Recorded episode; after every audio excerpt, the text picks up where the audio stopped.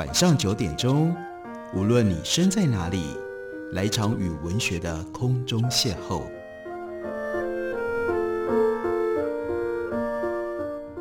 杨照谈书，邀您一同遨游文学世界，认识古今中外的经典之作。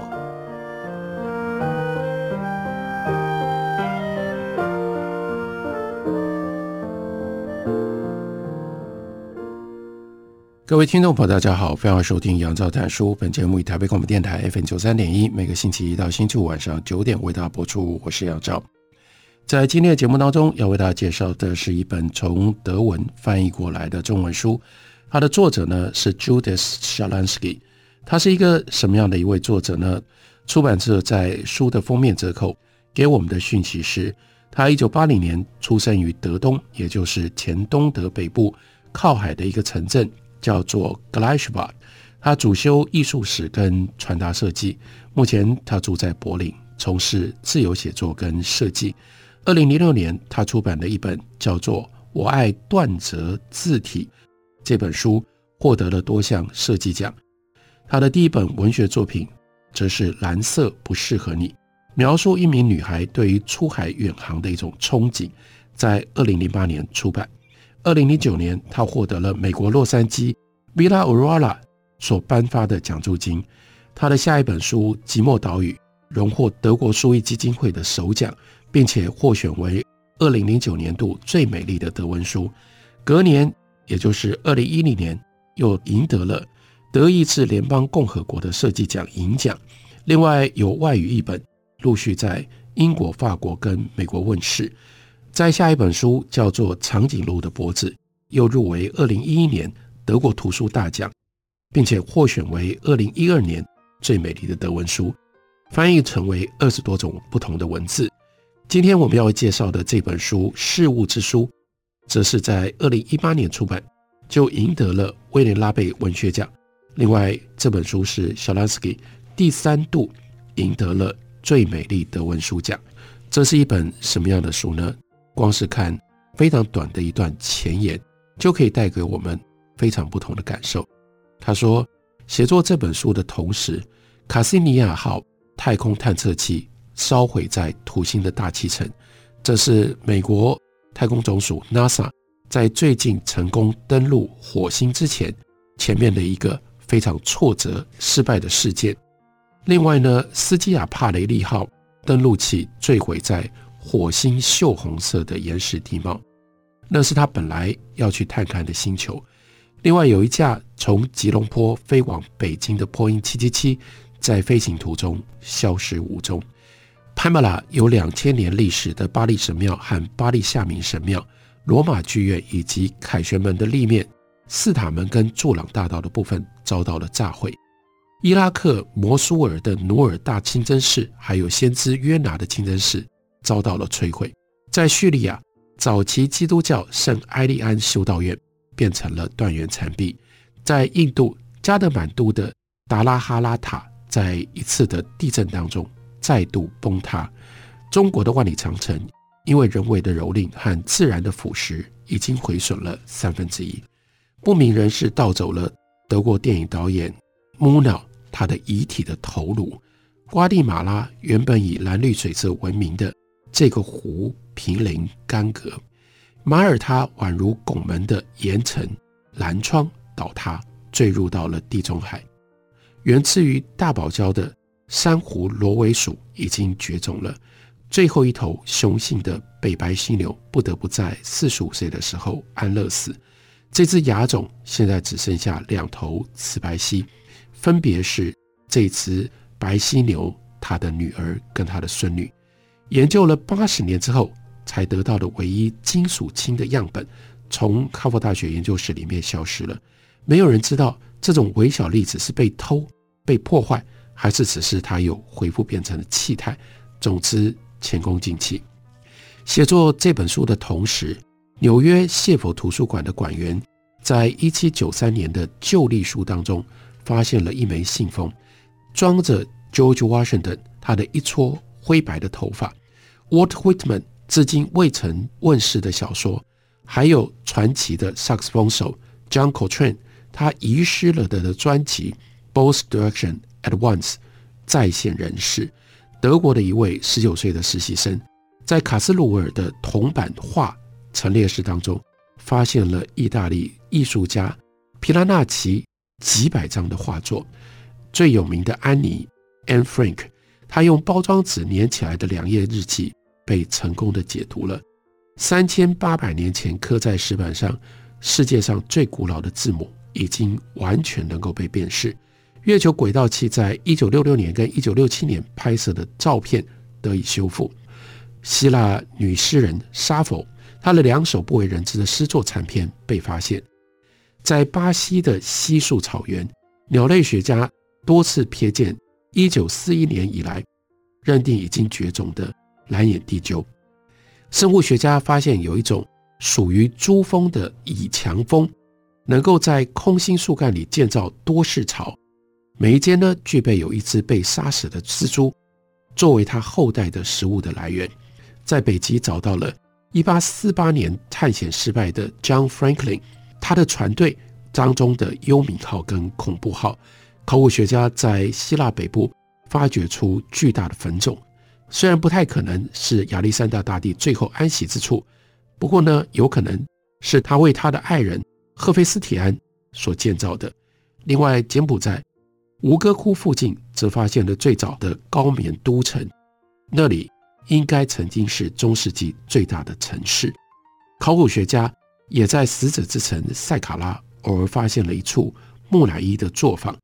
距离我们太阳。一千四百光年以外的天鹅座，在所谓适宜居住的区域找到了一个天体，平均温度大概是地球的水平，很有可能有水或曾经有水，所以也有可能有生命，就如同我们想象的那种生命。这个前言非常清楚地显现出来，一半在讲就在我们生活的当下消失了的东西，另外一半在讲。我们以为已经消失了的东西，如何被重新发现、重新出现？这本书非常明显的就是环绕着这两个主题，以及去编织这两个主题之间的关系。而且它有一种非常特别的知性博学，在书里面放进了各种不同领域的知识、最新的发现以及推断、推论。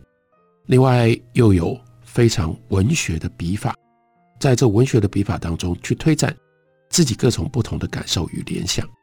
前言当中提到了古希腊的女诗人莎佛，她有两首诗被发现被解读。在书里面有另外一篇文章，更完整的谈莎佛恋歌。开头的时候是知识性的，告诉我们说，莎佛他的诗歌诞生于西元前六百年前左右的希腊远古时期。爱琴海东边的 Lesbo 岛，这个 Lesbo 岛，也就是英文当中 Lesbian 女同性恋者这个字的来源，因为莎佛在他的诗里面留下了许许多多女女恋的内容，后来就被当作是女同性恋非常重要的中心偶像。莎佛死了之后，他的诗歌可能很快就在 Lesbo 岛以某种重新演奏的形式记录下来。但音乐伴奏的曲谱并没有保留。西元前三或者是二世纪，亚历山大城的学者曾经将沙佛四散在各种雅典真本以及诗选当中的作品集结成为严谨的作品集出版，但是演唱的曲本在那个之前就已经消失，就已经不见了。西元第一世纪，加达拉的哲学家有评注说明，在他那个时代。妓女们总是会在宴席跟前戏的时候唱诵莎佛的诗歌，这是莎佛诗歌在古典时期的来历。不过，这样的来历后来有很多很多的转折，尤其是多次遭到了消失的威胁，因而这样的文学跟文化的遗产格外适合写在 s h l a s k y 他所说的事物之事物当中。休息一会儿，我们回来继续聊。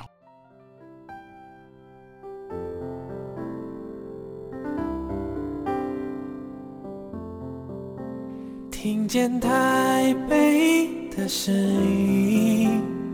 拥有颗热情的心，有爱与梦想的电台，台北广播 FM 九三点一。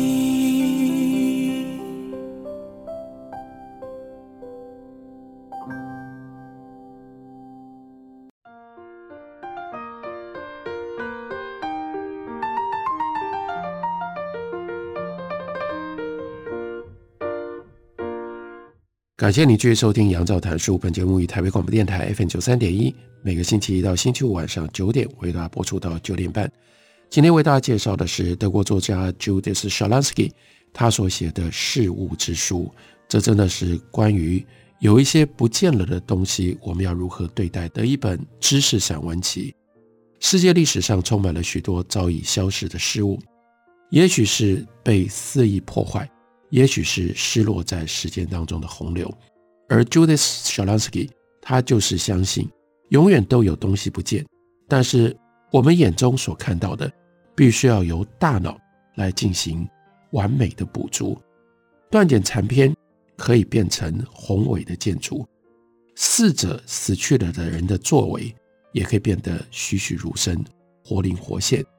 因为有文学，因为有想象。他就替自然物跟艺术品列出了一份失物的目录，例如说灭绝了的老虎物种，或者是在太平洋当中一座已经沉没的岛屿。在这里面，故事里的主人翁都是旁观者，跟消失这件事情抗争，把已经消失的事物借由文学、借由想象留下记录，让它可以延续。在实践当中的存在，书里面讲到了莎佛恋歌，也就特别提到古希腊的女诗人莎佛，她的诗作由于单纯受到忽视，再加上故意销毁的加成作用，在拜占庭时代就消失了。哲学家伊塔利克斯在十二世纪的前半叶曾经提过莎佛，所以我们推测他应该读过、知道、熟悉莎佛的作品。同一个时代，学者。泰彻斯提提到，沙佛的诗作已经失落。有些人认为他的诗作在一零七三年遭到当时的教宗而我略七世烧毁，或者是在一二零四年第四次十字军东征洗劫君士坦丁堡的时候遭到毁灭。也有人推测他的文章在西元第四世纪的时候已经销毁了。还有人相信应该更早之前就没了，因为后来。并没有语法学家在援用他的诗。不过近年来，因为整理大规模残缺不全的莎草纸的文物，才使得沙佛的文本可观的成长。所以接下来，在这样的一个知性资料之后，展开了 Shalansky 他的散文。他说，就在尼布甲尼撒二世劫掠耶路撒冷，梭伦当时正在治理雅典。腓尼基航海家首度航行绕行非洲大陆，安纳西曼德推论万物本源存在于一种无定型的原质，而灵魂的本质是气。就在那个时候，莎佛写下了这样的诗句：“那人与我如神一般存在，与你相对而坐的男人，依偎着你，倾听你甜美的话语，你的银铃笑声。”让我的心在胸膛里害羞怯弱，望着你，只那一瞬间，我便哑然失声。我的舌头瘫痪打结，一抹星星之火转瞬燎灼我的肌肤。我的双眼看不到任何的东西，我的双耳隆隆作响。我大汗淋漓，一阵哆嗦贯穿了我的全身。我比青草更加的青涩。我与自己。犹如死人一般，然而一切皆可忍受，因为当他写下这样的文字的时候，佛陀跟孔子还没有诞生，民主思想和哲学这个词都没有问世，但是爱神早已展开坚若磐石的统治。爱神不只是最古老、最有力量的神，也是突如其来侵扰人的不明的一种疾病。一种降灾于人的自然的力量，一场掀起翻天巨浪，拔起橡树的风暴，一头猛然攻击人的顽强的野兽，点燃人无法抑制的欲望，引发恐怖的苦难，也就是又苦又甜、锥心蚀骨的激情。流传存世的文学作品，比杀俘诗歌古老的其实非常非常少。在近东有《Gilgamesh》，那是吉尔贾美什史诗。另外呢，在印度有《吠陀》，那里面有几首空灵的颂歌，还有荷马源源不绝的史诗。另外呢，有 Hesiod，他开枝散叶的神话。在 Hesiod 的神话当中，缪斯女神对过去、现在跟未来无所不晓。他们的父亲是宙斯，他们的母亲呢是泰坦族人，他们是机遇女神 Mnemosyne。我们一无所知，至少所知不多，甚至连荷马是否真有其人，谁又是那个我们不得已命名为叫做托米为 Longinus 的作者都不明确。由于这个人在他探讨崇高的断简残编中引诱杀佛讨论。爱神力量的诗句，这才被我们这些后世的子孙保留至今。我们知道，杀弗出生于 Lesbo 这个岛，这个岛屿是位于爱琴海的东边，非常接近小亚细亚大陆，近的足以当视线明朗的时候，你会认为自己光是游泳就可以游到小亚细亚去，游到当时丰饶富裕的利迪亚再从那里。也就是当今的土耳其，游到更富饶丰裕的欧洲，在那消失的西泰国的某一个地方，一定可以找得到这个特殊岛名的由来。它隐含的意义应该是敬畏的、洁净的、来源纯粹的。要不然呢？依照另外一种推论，这是古希腊语当中用来指蓝宝石跟青金石的一种变异。据说沙佛诞生在艾雷索斯。也可能是米蒂利尼，时间可能是西元前六一七年，也许早个十三年或晚个五年。他的父亲叫做斯卡曼罗斯，或者是斯卡曼尼罗斯，也有可能是西蒙、欧迈尼斯、欧利吉奥斯、艾利吉奥斯、西莫斯、卡莫，或者是艾塔霍斯。正如十世纪一部叨叨续续但不太可靠的拜占庭词典，叫做《苏达》里面所记录的。我们知道，其实应该说，我们大概知道，沙佛可能有两位兄弟，他们的名字是查拉克斯跟拉里琼斯，也许还有第三个叫做欧利吉奥斯。我们也知道他出身高贵，因为他的小弟拉里琼斯是公会堂的长酒师，这是保留给贵族家小伙子的公职。我们认为他的母亲应该叫做克莱斯。有一个同名的女儿，也就是沙佛的姐妹。沙佛在诗里面也曾经用克莱斯这个名字称呼他心爱的女子，可是这个名字在古希腊却又有奴隶的意思。杀弗从来没有提过她有丈夫。苏达这个字典当中记录她的丈夫是安德罗斯岛的克奇拉斯，这很可能是阿提卡喜剧作家的下流笑话。故意给她一个叫做“男人岛的屌”的这样的一个丈夫，无疑以此作为笑话。据说她对于年轻的船夫法翁怀抱有不幸而且自我毁灭的爱恋，这也应该是来自于这个时期的记录。Ovid 在他的女节书简当中，还对这段爱情添枝加叶，做了很多的渲染。从西元前三世纪的一部编年史的铭文当中可以得知。沙佛曾经搭船逃往叙拉古，但是呢，具体到底是什么时候，帕罗斯大理石石板上并没有准确的记载。从另外一份文献可以推断，这件事情可能是发生在克林纳提登家族掌握岛屿命运的时候，那应该是西元前五九六年左右，七年或八年之后，这个时候建主暴君统治 Lesbo 岛，于是沙佛。流亡归来，回到米蒂利尼岛，他建立了一个非常特别的女性团体。我们不清楚那是敬拜 Aphrodite 的一种宗教组织，还是有情欲暧昧的同好交流，或者只是贵族女儿的新娘学校。古典时期初期，没有任何一位女性像沙佛这般广受谈论，但是呢，留下来记录又如此的分歧，原始文献匮乏，传说五花八门，我们想要区分事实跟传说，几乎毫无希望。不过不重要，重要的地方在哪里？重要的地方是，每一个时代都会创造出自己的沙佛，甚至创造出第二个沙佛，以平衡叙述的矛盾之处。沙佛一下子是献身阿佛代或者是缪斯的女祭司，一下子是情妇，一下子是淫荡的女人，一下子是狂恋的男人婆，一下子是善良的学者，一下子是风流的荡妇，一下子是寡廉鲜耻，一下子呢又端庄纯洁。我们在沙佛身上投射了所有关于女人的各种不同的想象，沙佛变成了一个原型，变成了一个典型，因而。莎朗斯基就在文章当中，他要去追索他的沙佛，在追索的过程当中，他也就等于在创造他自己的沙佛。